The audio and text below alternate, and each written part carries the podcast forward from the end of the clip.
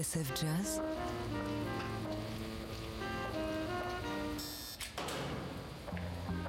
Dans les coulisses de la grande histoire du jazz.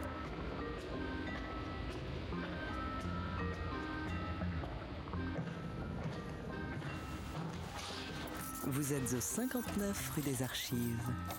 David Copéran, Bruno Guermont-Pré, Rebecca Zisman. Bonjour Bruno, bonjour Rebecca. Salut David, salut inspecteur. Bonjour à tous et bienvenue au 59 rue des Archives. Tous les dimanches, nous vous ouvrons les portes de notre cabinet d'enquête et aujourd'hui, nous retournons sur les traces de Coleman Hawkins. Coleman sax, legends of jazz. Tenor saxophone, Coleman Hawkins. And leading the group, the man who practically invented the tenor saxophone, the one and only Coleman Hawkins. La semaine dernière, on a vu comment Coleman Hawkins a quasiment inventé le saxophone ténor. Coleman Hawkins?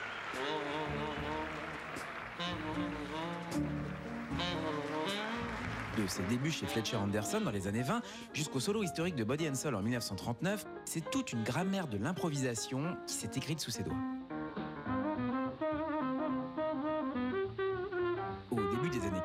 Coleman Hawkins est déjà le père du saxophone ténor. Mais il ne compte pas s'arrêter là. Obsédé par l'improvisation, toujours à l'affût de son nouveau, il va réussir ce prodige de rester toujours moderne et de se renouveler sans cesse, participant à chaque nouvelle évolution du jazz. De Monk à Coltrane, d'Ellington à Rollins, en passant par Dizzy Gillespie, Hawkins va être dans tous les bons coups. Et la suite de sa carrière va s'avérer passionnante. Étagère 5, boîte numéro 12, dossier CH 1969, Coleman Hawkins, le saxophone corps et âme, épisode 2. L'histoire du jazz se raconte dans 59 rue des Archives sur TSF Jazz. David Copéran, Bruno Guermont-Pré, Rebecca Zisman.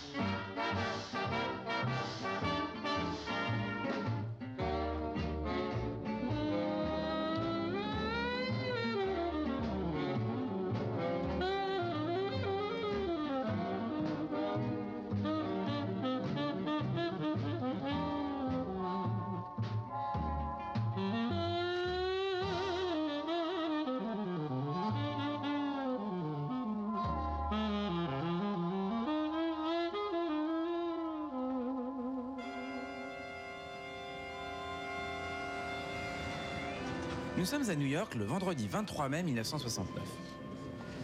Ce jour-là, des centaines de personnes se sont amassées devant l'église luthérienne Saint Peter, au croisement de Lexington et de la 54e dans le quartier de Midtown Manhattan. Il est 2 heures de l'après-midi lorsque John Gensel, le pasteur de la communauté jazz de New York, invite ses ouailles à prendre place devant le cercueil de celui qui inventa le saxophone ténor. Coleman Hawkins s'est éteint quelques jours plus tôt au Wickersham Hospital, emporté par une maladie du foie. Il avait 64 ans.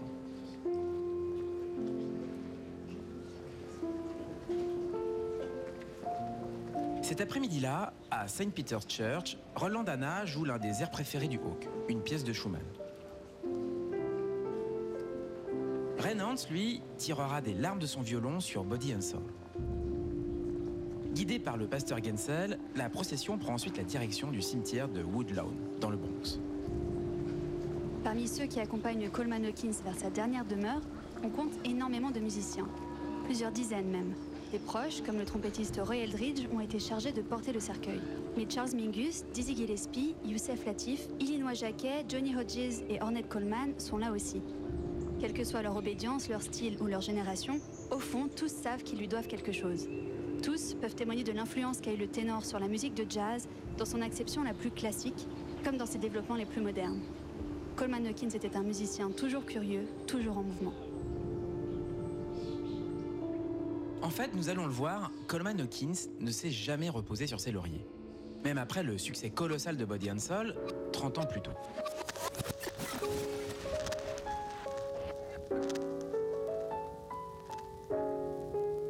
Lorsqu'il sort au début de l'année 1940, Body and Soul se classe très vite parmi les meilleures ventes de disques. On vous en a parlé la semaine dernière, son impact est considérable, et notamment auprès d'un jeune homme d'à peine 20 ans, appelé à devenir l'un des plus grands producteurs et impresarios de la planète. Son nom? Norman Granz. Granz s'apprête à changer la donne avec son concept du Jazz at the Philharmonic, ou JATP. Ces tournées qui bientôt vont réunir les plus grands musiciens de jazz, noirs ou blancs, dans les salles les plus prestigieuses du monde. Thank you very much. Thank you, ladies and gentlemen. Tonight I'm happy to present Jazz at the Philharmonic. Bien sûr, Norman Grant, le moment venu, ne va pas oublier Hawkins. Celui qui, avec Body and Soul, dira-t-il, m'a fait découvrir le vrai jazz. Et leurs chemins, David, ne vont pas tarder à se croiser.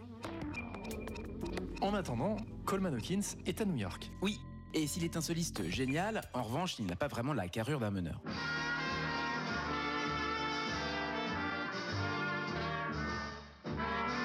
En 1940, après une tentative de big band sans lendemain, le ténor retourne à ses activités en freelance, sans attache et sans groupe fixe.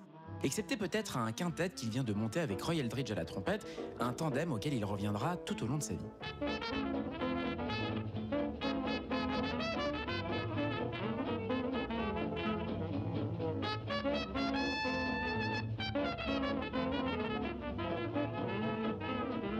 À 36 ans en tout cas, Coleman Hawkins jouit déjà d'un statut de modèle ou de grand frère auprès d'une nouvelle génération de musiciens. Ils sont jeunes et ont vu dans sa version de Body and Soul la possibilité d'un monde nouveau. Cette manière qu'Hawkins avait de sortir des sentiers battus, de tourner autour de la mélodie jusqu'à totalement la réinventer, c'est justement ce qui les préoccupe. Voilà comment, pour paraphraser le journaliste Frank Bergerot, Coleman Hawkins va bientôt devenir le patron de la 52e rue, la rue du jazz à New York. 52nd Street, between 5th and 6th Avenues. Musicians called it simply the street. Coleman Hawkins a posé ses valises au Kelly's Table, une adresse au numéro 137 sur la 52e. Il est l'attraction principale du lieu et en général, lorsque ses collègues ténors ont fini leur gig dans les clubs alentours, ils débarquent tous au Kelly's Table pour en découdre. Seul hic, d'après le contrebassiste Georges Duvivier, Hawkins les détruit tous.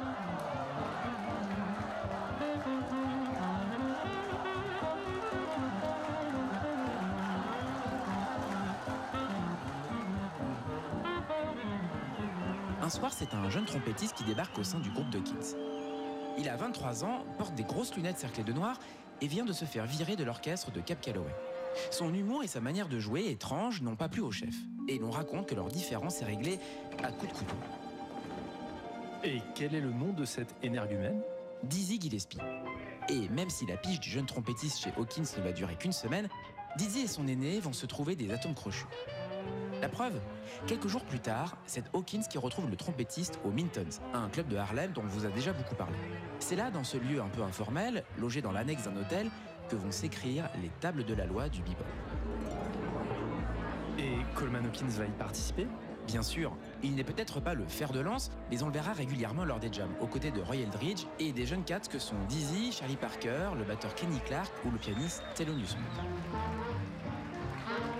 Et s'ils ne sont pas de la même génération, en revanche, Coleman Hawkins comprend tout à fait ce qui est en train de se passer. Ces jeunes boppers, après tout, ne font que pousser encore plus loin ce qu'ils faisaient sur Body and Soul.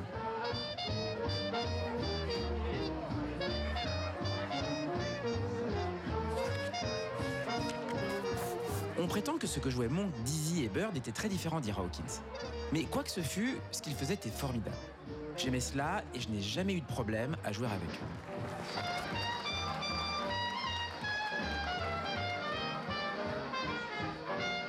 Voilà comment ces jeunes énervés du Bob vont aider Hawk à garder les oreilles fraîches. Et comment celui-ci, en retour, va jouer son rôle de parrain bienveillant, celui qui va mettre à ses futures grandes stars le pied à l'étrier. Ainsi, le 16 février 1944, Coleman Hawkins entre en studio avec un petit orchestre de 12 musiciens. Parmi eux, Max Roach à la batterie, Oscar Pettiford à la basse, Don Byas au ténor, sans oublier Dizzy Gillespie à la trompette.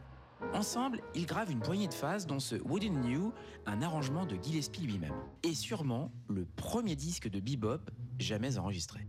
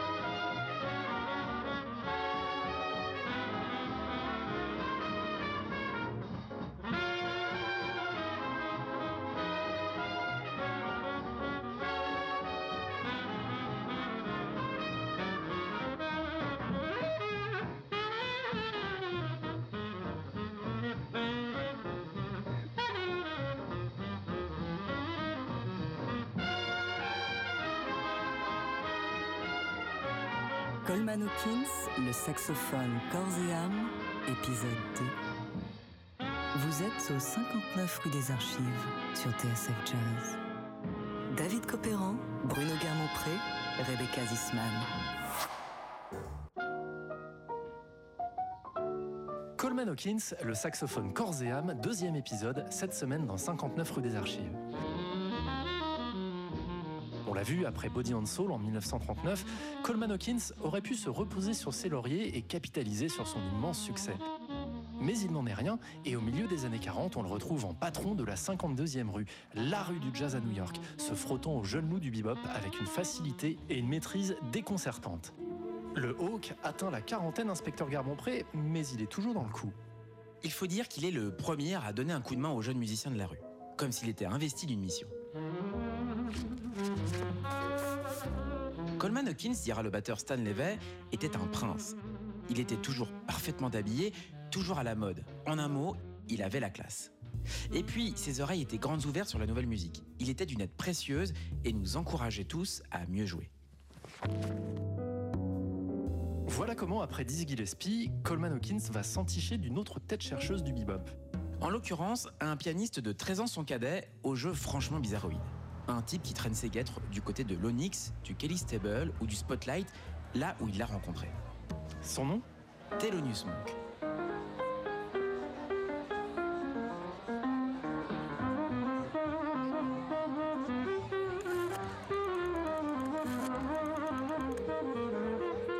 En mars 1944, Hawkins appelle Monk et l'emmène avec lui en tournée. Mais il va y avoir quelques couacs. En fait, il faut vraiment être timbré pour engager Thelonious par Monk. Les témoignages de l'époque ne disent pas le contraire. Tout le monde trouve le jeu de Monk carrément étrange, voire incompréhensible.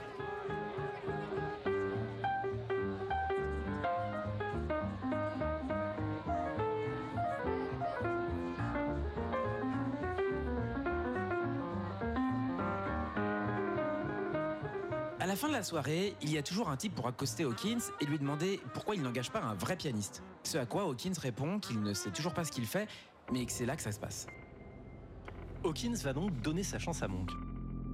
Et voilà comment le 11 octobre 1944, le pianiste participe à sa toute première séance studio, grâce à Coleman Hawkins.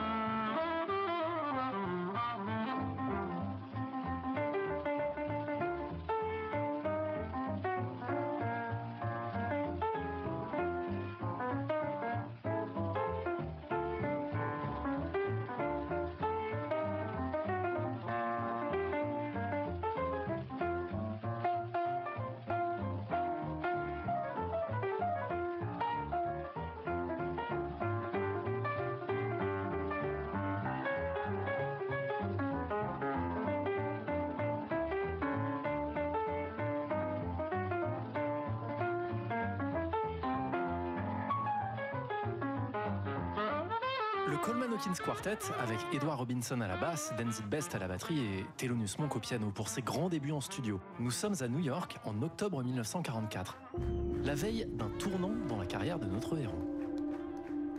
Hawk est un bourreau de travail, ainsi qu'un boulimique de studio. En général, à peine sorti d'un club, il saute dans un taxi et avale les séances d'enregistrement en plein milieu de la nuit, les unes après les autres, avec tout ce que la 52e rue compte de jeunes boppers talentueux, et talentueuses aussi, puisque fin 44, Hawkins improvise sur les harmonies de Lady Be Good avec la pianiste Mary-Lou Williams.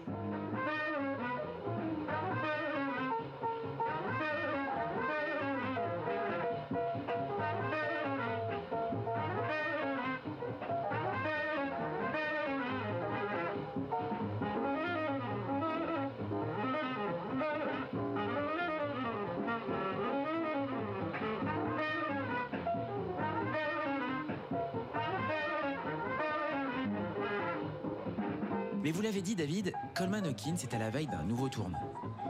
Ainsi, début 1945, le ténor va prendre temporairement congé de la 52e ronde. Direction, le soleil de la Californie à Jean Z. Coleman Hawkins pose ses valises à Hollywood et entame un engagement de deux mois au Billy Bergs, un petit club de Vine Street, à deux pas de Sunset Boulevard. L'engagement est un événement. Faut dire que le ténor arrive précédé d'une immense réputation. Body and Soul est encore dans toutes les mémoires et le nom d'Hawkins fait déplacer les foules.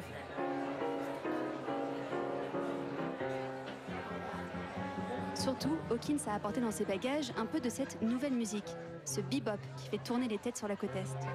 Et sans le savoir, il va être l'un des premiers à convertir le public californien, dix mois avant l'arrivée de Dizzy Gillespie.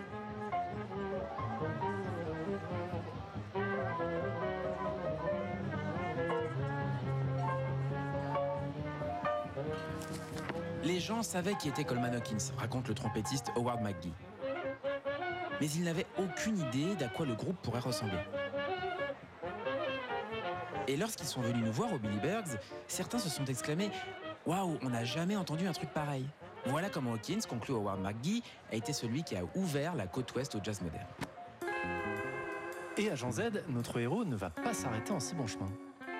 À Los Angeles, Coleman Hawkins se fait vite alpaguer par Dave Dexter, un ancien chroniqueur du magazine Downbeat devenu producteur pour le label Capitol. Moyennant une avance plus que confortable, Dexter va profiter du séjour d'Hawkins et son groupe pour lui faire enregistrer quelques pépites, dont Riptide, une adaptation de Lady Be Good, sur laquelle le ténor pose un chorus implacable.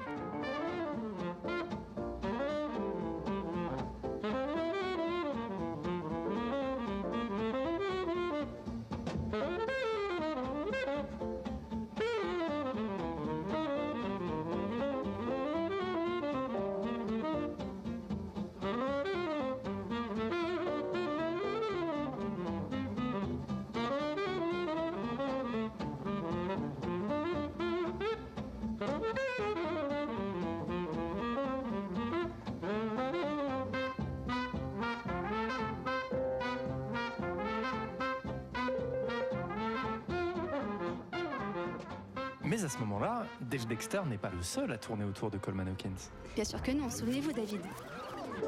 En 1940, un tout jeune homme se prenait la claque de sa vie en écoutant le solo d'Hawkins sur Body and Soul. Vous voulez parler de Norman Grant? Tout juste. Cinq ans plus tard, Grants est devenu entrepreneur. Impresario et organisateur de concerts, il est en train de créer un concept de tournée qui va faire date, le Jazz at the Philharmonic. Thank you, ladies and gentlemen. Tonight I'm happy to present Jazz at the Philharmonic. Son but Ouvrir les portes des salles de concert classiques aux musiciens de jazz et leur garantir une équité de traitement, qu'ils soient noirs ou blancs. It's mighty thrilling to be entertained by such fine musicians, and it's nice for all of you here in the audience to know that your applause is being heard round the world by our men and women in the armed forces. How about giving them a hand? Pour l'instant, en 1945, les premiers concerts se déroulent au Philharmonic Hall de Los Angeles, et c'est précisément pour cela que le jeune promoteur va rendre visite à Coleman Hawkins lors de ses concerts au Billy Bears Club. Voilà comment, le 18 février 1945, Hawkins entame une relation au long cours avec Norman Grant et le JADP. For the next set, select the world's greatest tenor saxophonist, Coleman Hawkins.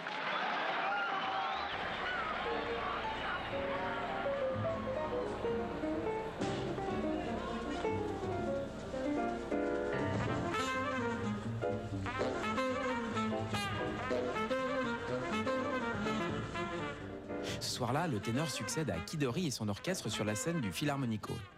Le premier concert d'une longue série. À partir de là, Hawkins participera chaque année aux grandes caravanes du jazz organisées par Norman Grant à travers tout le pays. Et bientôt dans le monde entier.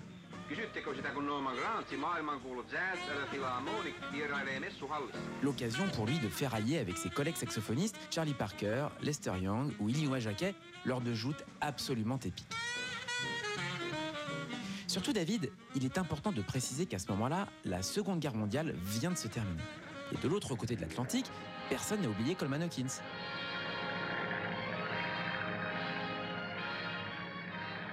Ainsi, presque dix ans après avoir quitté Paris, Hawk fait un retour triomphal sur la scène du théâtre Marigny au mois de mai 48. Sa venue a été organisée par Charles Delaunay et le Hot Club dans le cadre de la Grande Semaine du Jazz, et ils étaient des centaines à l'attendre sur le tarmac de l'aéroport d'Orly. En 1949, rebelote. Hawkins profite d'une tournée marathon en Europe pour brûler les planches du théâtre Édouard VII avant de courir les bœufs dans les caves de Saint-Germain-des-Prés. Fidèle à ses habitudes de freelance, le ténor a voyagé seul, s'attachant les services d'une rythmique européenne montée pour l'occasion. Et quelle rythmique Puisqu'on y retrouve le batteur Kenny Clark, Pierre Michelot à la basse, en plus de Jean-Pierre Mangeon au piano, Hubert Foll à l'alto et Nat Peck au trombone. Le 21 décembre 1949, tout ce se retrouve en studio à Paris et grave pour le compte du label Vogue une demi-douzaine de faces. Coleman Hawkins a 44 ans et il est en pleine possession de ses moyens. Du bop, il a gardé le goût du risque et de l'expérimentation.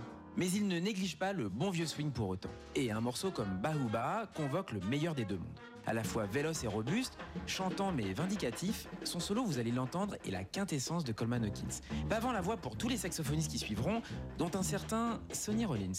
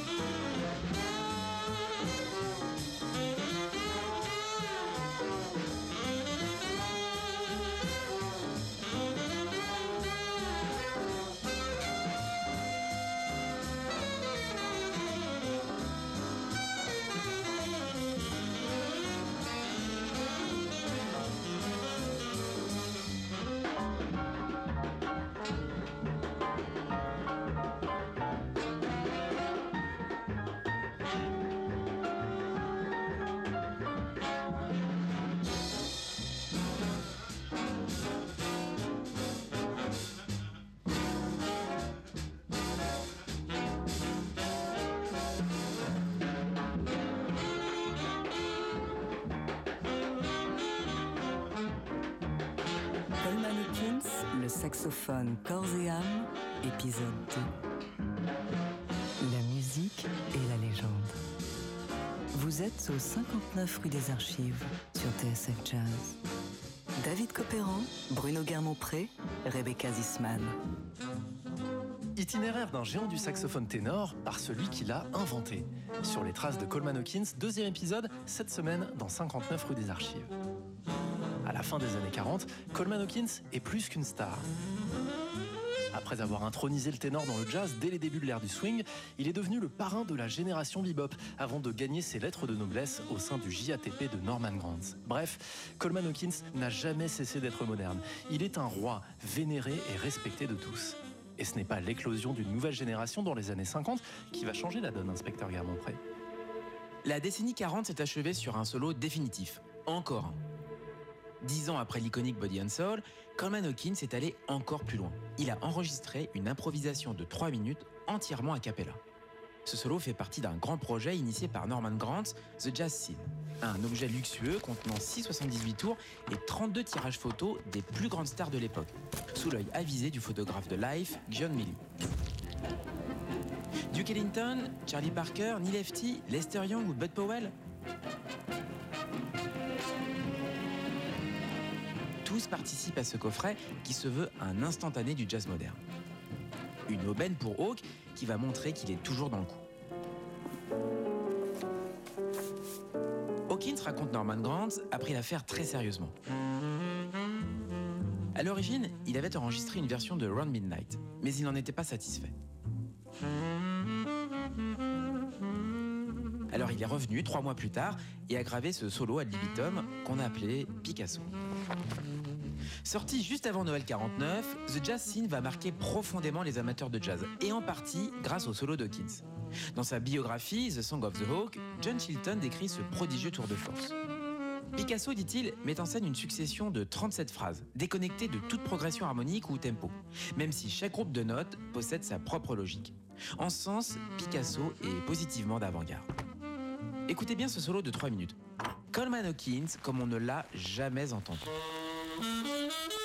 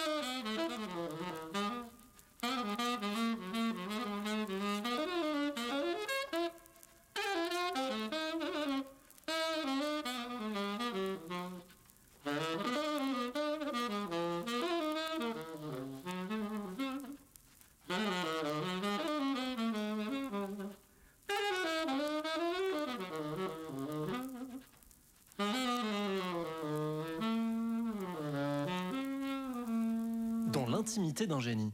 Coleman Hawkins dans Picasso, une course en solitaire extraite de l'album The Jazz Scene, paru en 1949. Ce Picasso, David, il va faire entrer Coleman Hawkins dans les années 50. Une décennie qui s'ouvre par une accalmie sur le plan discographique. Mais le ténor ne s'arrête pas de travailler pour autant.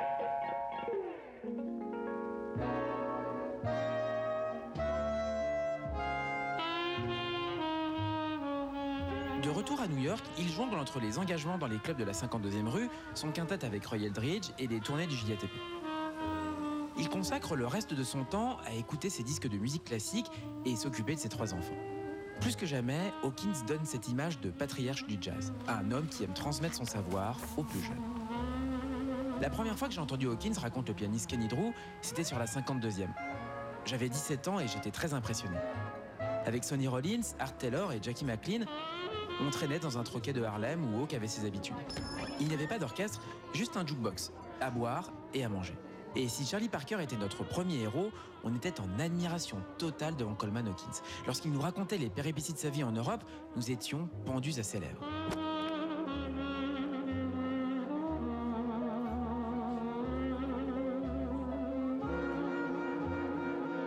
Il n'empêche, inspecteur, à ce moment-là, l'étoile de Coleman Hawkins commence à pâlir gentiment. C'est ce que sous-entend le journaliste Leonard Feather en tout cas. De fait, Coleman Hawkins a fait école et les nouvelles étoiles du ténor sont toujours plus nombreuses. Et si certains se réclament de lui, d'autres ne jurent que par Lester Young. Paul Quinichette, Stan Getz, la concurrence émerge. Quant à Leonard Feather, il suggère à Hawkins de repartir en Europe, couler des jours heureux, loin de la jungle new-yorkaise. Et c'est ce que va faire Coleman Hawkins? Pas du tout. Et à partir de la fin des années 50, une succession de rencontres va le remettre sur les bons rails. Nothing ever diminishes the greatness of Coleman Hawkins. En 1956, Coleman Hawkins fait un comeback retentissant au Festival de Newport, aux côtés du trompettiste Buck Clayton et du tromboniste J.J. Johnson. La même année, il prend ses quartiers au Métropole, un bar de la 7e avenue à deux pas de Times Square, qui va lui servir de camp de base. Van Harriman's Metropole, in the heart of downtown New York, located on 7th Avenue at 48th Street. Hawk en profite pour renouer avec Roy Eldridge, mais aussi avec un autre trompettiste, Henry Red Allen, ancien camarade de promo chez Fletcher Anderson. Tonight, featuring a really great one, the Hawk, Coleman Hawkins. Coast to coast on Mutual from the Metropole, Henry Red Allen and the Metropole All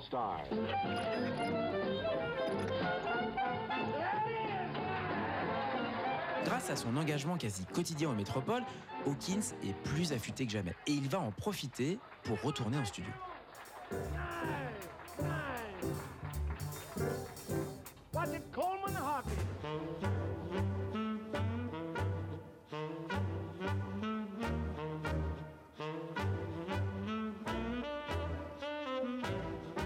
Au tournant des années 50 et 60, le ténor enregistre tous azimuts. Parfois plus d'une centaine de titres par an, pour une quantité incroyable de labels. Verve, Prestige, Savoy, Krone, Atlantic, Swingville, Moodsville, Jazzland, Impulse ou RCA tous vont bénéficier des services de Hawk, qui va finir par se concurrencer lui-même dans les bacs des disquaires. Et s'il est difficile de retrouver son chemin dans une production si abondante, en revanche, une poignée de disques va faire beaucoup parler d'eux.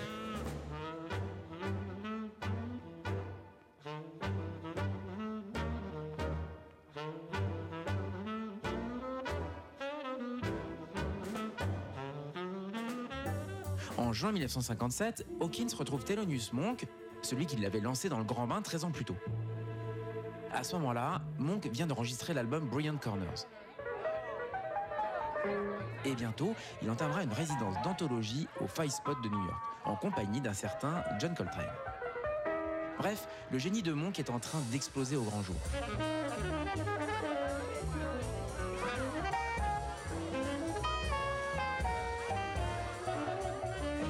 Et cet été-là, il a une idée en or. Réunir Coltrane et Hawkins en studio.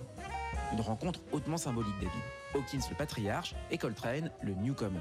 Comme un passage de relais entre les générations.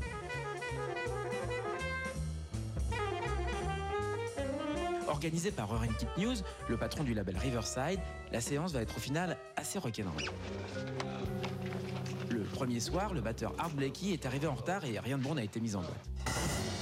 Et le lendemain, si les musiciens sont bien là, ils vont devoir cravacher pour suivre le fil des compositions tarabiscotées de Hawk. Jusqu'à ce que le pianiste prenne à part les deux ténors et leur dise Tu es le grand Coleman Hawkins, n'est-ce pas? L'inventeur du ténor. Et toi, tu es le grand John Coltrane. À vous deux, vous devriez vous en sortir.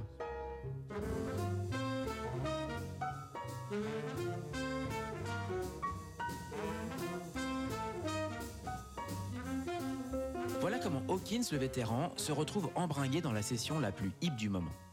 Sur While You Needn't, il prend un chorus remarquable, parfaitement lancé par le drumming d'Art Blakey. À 52 ans, Hawkins se retrouve encore une fois dans l'œil du cyclone, là où le jazz se fait.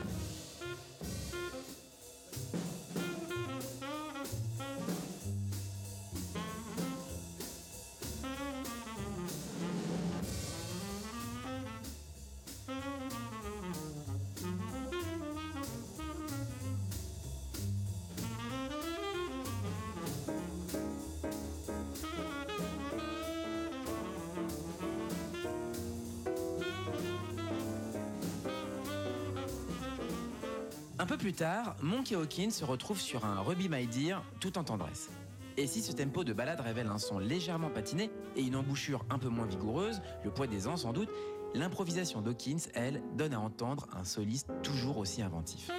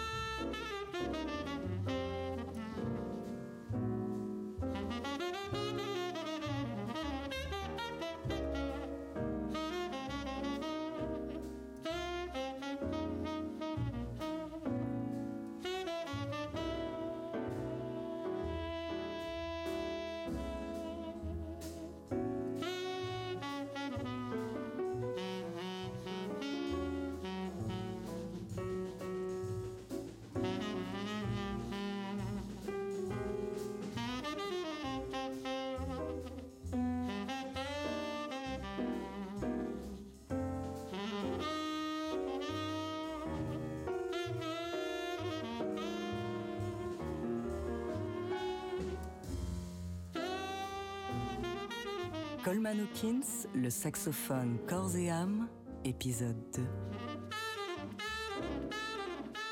Dans les coulisses de la grande histoire du jazz.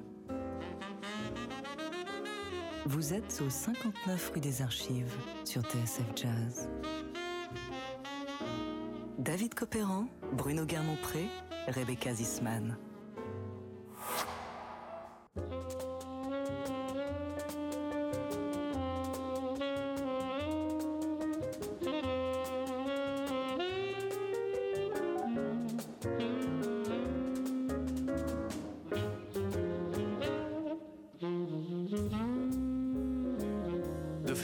À Thelonious Monk et John Coltrane, Coleman Hawkins, c'est un pan entier de l'histoire du jazz que nous vous racontons aujourd'hui.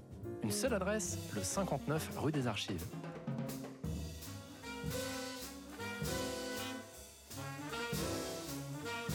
On l'a vu, 1957 marque le retour au premier plan d'Hawkins qui, au mois de juin, s'est mesuré à Thelonious Monk et John Coltrane.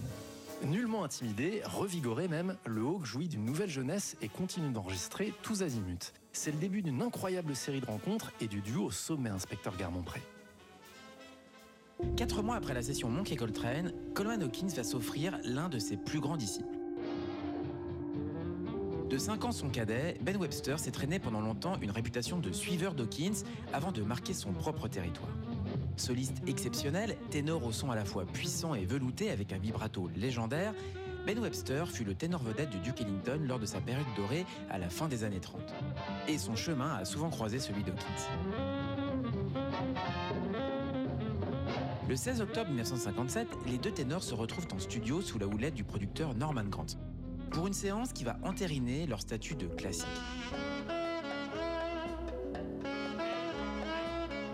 Sur une série de standards, les deux compères rivalisent de musicalité et d'invention. De tous les partenaires auxquels Hawkins va être confronté, Webster est sans aucun doute celui qui lui ressemble le plus.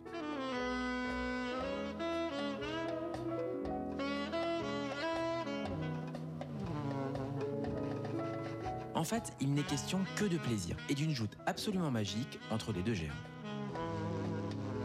Derrière, le pianiste Oscar Peterson et son quartet observent la scène, médusés. Cette session fut d'une importance primordiale pour moi, avoua Peterson, à la fois en tant qu'homme et en tant que musicien. Je me suis assis au piano et j'ai regardé ces deux mastodontes jouer des coudes pour assurer leur position.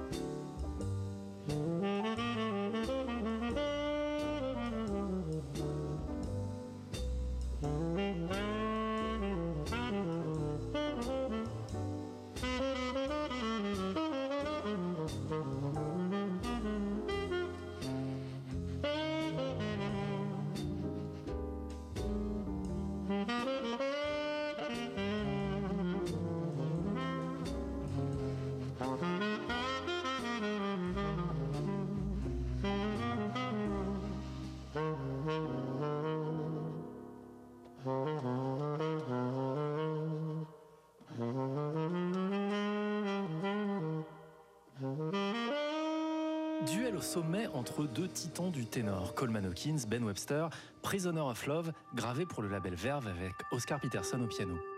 Nous sommes en octobre 1957. Hawkins est désormais élevé au rang de classique, mais pourtant, inspecteur, il lui reste encore un ultime rêve à réaliser. Si Ben Webster fut l'un des grands solistes ellingtoniens, on l'a dit, en revanche, Hawkins n'a jamais enregistré avec le Duke en personne. Un rêve qui va finir par se concrétiser. En 1960, Coleman Hawkins apparaît sur We Insist, le brûlot contestataire du batteur Max Roach autour des droits civiques. Preuve s'il en est que le ténor n'a peur ni de l'engagement ni de l'avant-garde.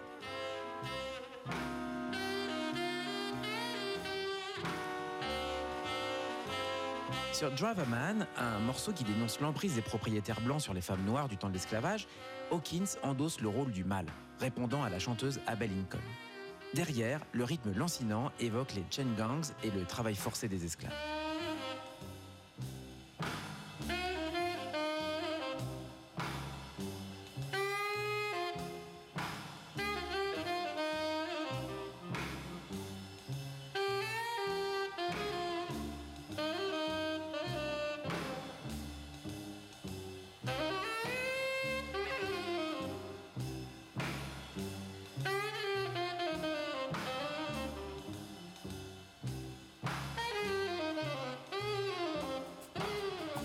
Enfin, en 1962, Hawk signe un contrat avec Impulse, le fameux label aux pochettes orange et noir.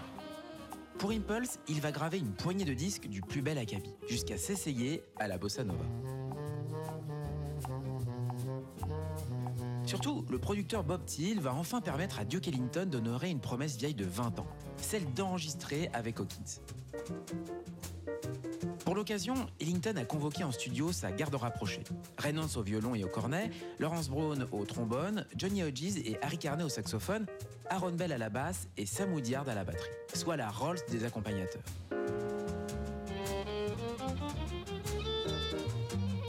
Le matin de la séance, Duke Ellington a mis le point final à sa dernière composition en l'honneur de son invité du jour, Self-Portrait of the Bean.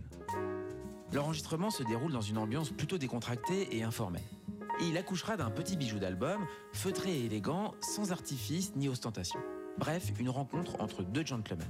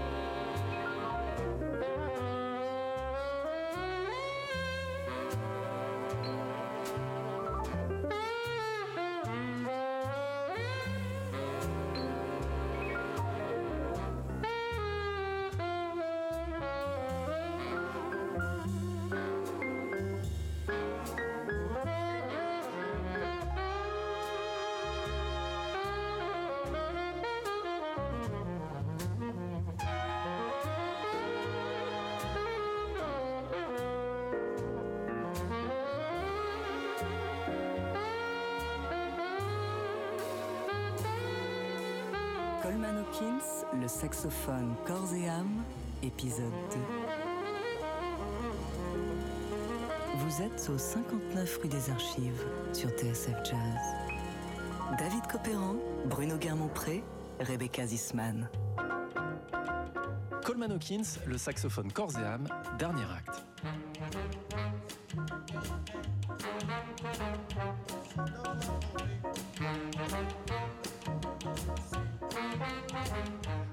1962, Coleman Hawkins a réalisé son vieux rêve, celui d'enregistrer avec Duke Ellington.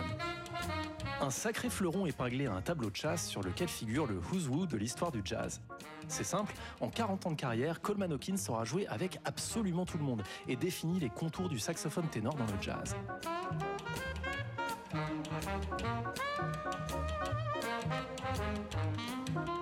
Mais peu à peu, Coleman Hawkins, le patriarche, le vieux loup de mer, va se laisser gagner par la solitude et se retrouver face à un démon qu'il connaît bien.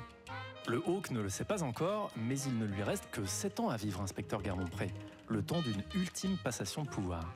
À l'été 1963, Coleman Hawkins est l'une des stars du festival de Newport. Il y est même omniprésent. D'abord au sein d'un All-Stars comprenant Clark Terry, Roy Haynes et Joyce Avenue. Ensuite, aux côtés du chanteur Joey Williams. Et enfin, le 6 juillet, en tant qu'invité du quartet de Sonny Rollins. Rollins, 32 ans à l'époque. Et cette rencontre, David, elle est hautement symbolique. Ah oui, et pourquoi? Eh bien, si Rollins s'est mis à jouer du saxophone ténor quand il était ado, c'est à cause, ou plutôt grâce, à Coleman Hawkins. Entre Parker et lui, confie-t-il, je ne saurais pas dire lequel m'a le plus influencé. J'étais dingue de Hawk. L'écouter m'apportait une grande satisfaction intellectuelle. Quant à Hawkins David, il n'hésite pas à renvoyer l'ascenseur à son cadet. Rollins, dit-il, se décarcasse pour trouver quelque chose de nouveau. Cela fait un bon bout de temps qu'il me botte.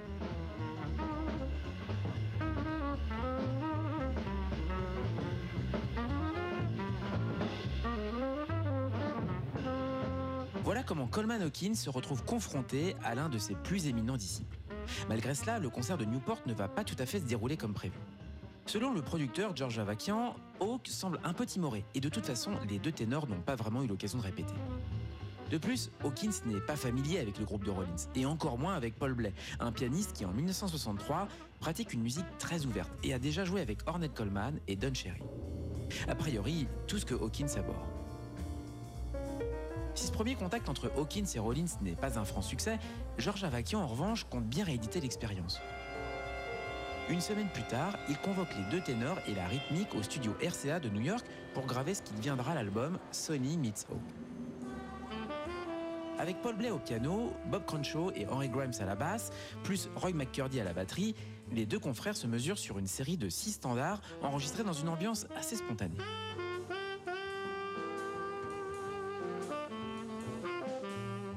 La version de Summertime qui figurera sur l'album par exemple était en réalité une simple répétition. Cependant, là encore, le résultat final ne va pas faire l'unanimité. La rumeur, rapporte le journaliste Eric Nissenson, veut que Sonny Rollins se soit shooté avant d'entrer en studio. D'autres ironisent sur un épisode de psychotique qui expliquerait sur certains passages les phrases sans queue ni tête de Rollins. Il faut dire que le ténor joue à la limite du free jazz. Carrément out, comme disent les musiciens.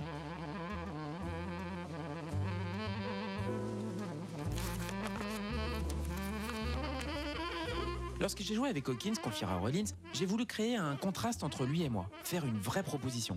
Je ne voulais même pas essayer de sonner comme lui, car de toute façon, je n'y serais jamais arrivé. Ainsi, Rollins décide de forcer le trait. Et malgré les 26 ans qui les séparent, lui et Hawk trouvent quand même matière à discuter. Un dialogue absolument passionnant d'ailleurs. Dès l'entame de Yesterdays, par exemple, Coleman Hawkins montre qu'il n'est nullement intimidé par les fantaisies de son cadet. Si Rollins construit tout son solo autour de Tree, on dirait qu'il mime un drôle d'oiseau. Écoutez comment Hawkins va lui répondre du tac au tac, utilisant le même procédé, avant de dérouler sa propre histoire.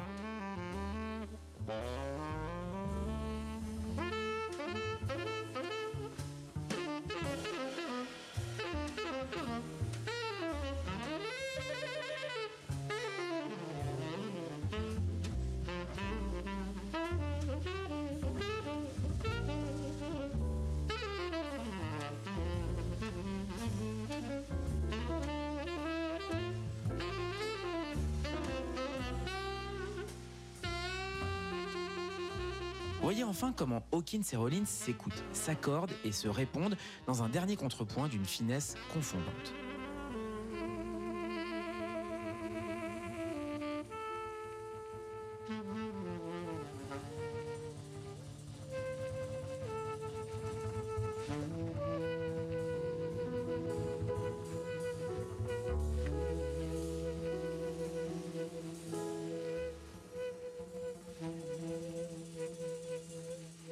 Ah, je ne vous le fais pas dire, David. Hawkins est éternel, écrira Rollins dans les notes de pochette. Inspecteur, entre Coleman Hawkins et Sonny Rollins, est-ce qu'on peut dire qu'il y a une sorte de passation de pouvoir à ce moment-là? Ah, vaste question, mon cher David. Parler de passation est un peu exagéré. Et si passation il y a, elle a déjà sans doute eu lieu. Après tout, en 1963, souligne le producteur Georges Avakian, les fans de jazz en savent beaucoup plus sur Rollins que sur Coleman Hawkins, même s'ils identifient ce dernier comme celui qui a inventé le saxophone ténor. En outre, ils sont nombreux les observateurs qui trouvent que cette rencontre au sommet a accouché d'une souris.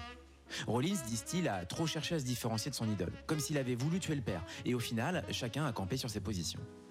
Quant au chroniqueur du Melody Maker, il écrira à la sortie de l'album Comme le hareng et le steak, je préfère mon Hawkins et mon Rollins séparément. Un jugement un peu hâtif, non? De fait, c'est surtout Sonny Rollins qui cristallise les débats, car Hawkins, lui, semble planer au-dessus de la mêlée, réagissant avec flegme au trait furieux de son partenaire. Mais pour faire taire définitivement les critiques, il n'est que de réécouter Sonny Meets Hawk pour se rendre compte qu'on a affaire à tout sauf à un dialogue dessous. Écoutez par exemple comment les deux ténors se complètent sur les dernières mesures de Loverman. Rollins avec ce long cri dans le suraigu, Hawkins tout en rondeur. L'effet est assez spectaculaire.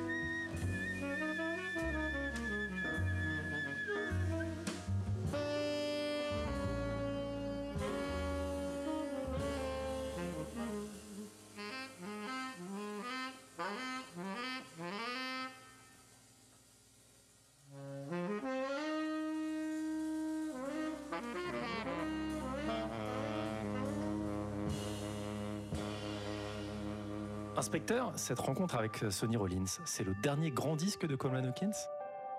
Probablement oui, même s'il va encore se produire et enregistrer jusqu'à la fin des années 60. Mais doucement, le Hawk est en train de perdre pied. De plus en plus, il passe le plus clair de son temps reclus dans son appartement new-yorkais, compulsant inlassablement sa collection de disques de Bach. Il s'alimente de moins en moins et de temps à autre reçoit la visite de sa femme et de ses trois enfants. Mais surtout, Hawkins rouvre la porte à l'un de ses vieux démons, l'alcool.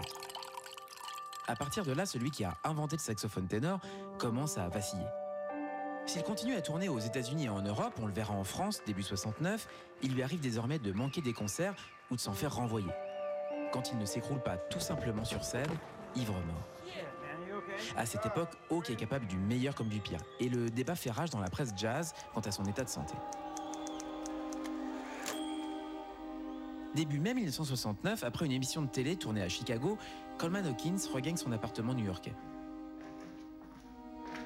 Le lendemain, il doit retrouver le pianiste Barry Harris pour un engagement à Détroit.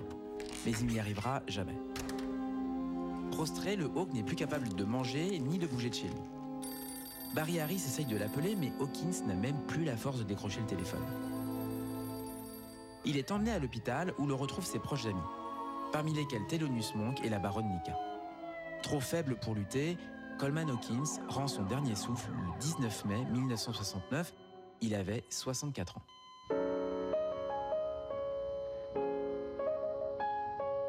Géant parmi les géants, Hawkins emporte avec lui un pan entier de l'histoire du jazz.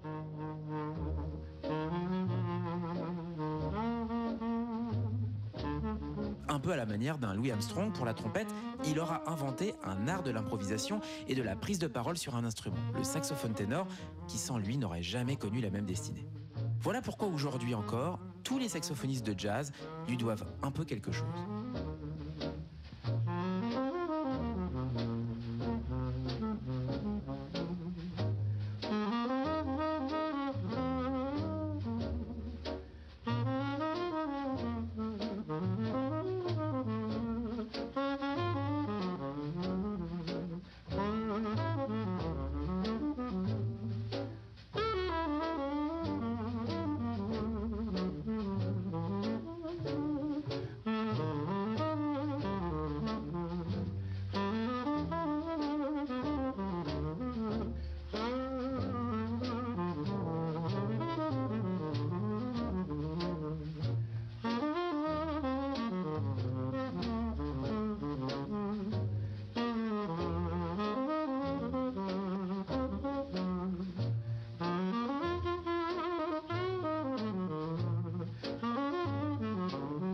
Ainsi, inspecteur Garmont-Pré se referme notre enquête du jour. Mais avant de prendre congé de vous, agent Zisman, quelques idées pour tous ceux qui voudraient prolonger l'émission. Rebonjour Rebecca. Rebonjour David.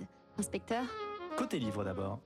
À lire en anglais, The Song of the Hawk de John Chilton est la Bible indispensable qui nous aura guidés tout le long de notre enquête. Un ouvrage dense, détaillé et riche en témoignages. Côté disque maintenant. On vous renvoie toujours vers l'excellent coffret Mosaïque, The Classic Coleman Hawkins Sessions, qui couvre la période de 1922-1947, et sur The Quintessence Coleman Hawkins, paru chez Frémont et Associés. Au-delà, les choses se corsent un petit peu. On l'a dit pendant l'émission, la discographie de Coleman Hawkins est une jungle et il est très compliqué de s'y retrouver. Ce qui nous a poussé à faire l'impasse sur quantité d'albums en leader que le ténor a enregistré au tournant des années 50 et 60. Néanmoins, l'ensemble de sa discographie chez Prestige, Verve, Impulse ou Savoy est assez bien documenté et souvent réédité. Et en général, avec un tel maître, on ne peut pas se tromper. Des heures d'écoute et de découverte en perspective. On vous donnera quelques idées sur la page de l'émission, à retrouver sur le www.tsfjazz.com. Merci agent Zisman, merci inspecteur. 59 rue des Archives, Coleman Hawkins, le saxophone corps et âme, épisode 2, une émission réalisée par Eric Holstein avec le précieux concours de Hugo Denol. Retrouvez-nous en podcast sur le www.tsfjazz.com et sur l'iTunes Store d'Apple. Toutes vos réactions et vos questions à l'adresse tsf.tsfjazz.com et sur Twitter, hashtag 59 rue des Archives.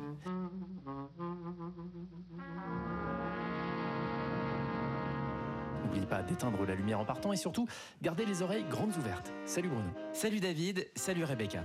Salut David, salut inspecteur.